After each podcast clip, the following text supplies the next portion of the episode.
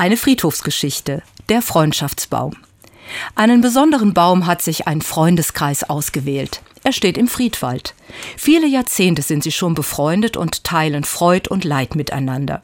Sie haben ihre Kinder aufwachsen sehen, erlebt, wie sie nach und nach Großeltern wurden, verbringen bis heute viel Zeit miteinander, verreisen, besuchen gemeinsam Theater und Konzerte, feiern Feste.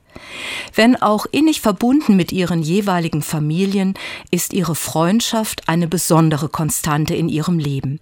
Deshalb auch diese Entscheidung für einen gemeinsamen Baum, an dem sie eines Tages beerdigt sein möchten. Unter ihrem Freundschaftsbaum haben bereits drei von ihnen ihre letzte Ruhestätte gefunden. Für die Weiterlebenden ist es ein tröstlicher Gedanke, sie dort beieinander zu wissen.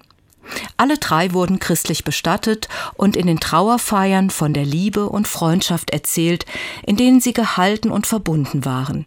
Liebe und Freundschaft, die ahnen lassen, was es heißt, auch in Gottes Liebe, im Leben, Sterben und über den Tod hinaus geborgen zu sein.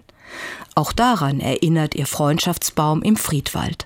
Daran auch, was im Leben trägt und hält und Trost und Kraft schenkt, mit dem Tod von geliebten Menschen weiterleben zu lernen.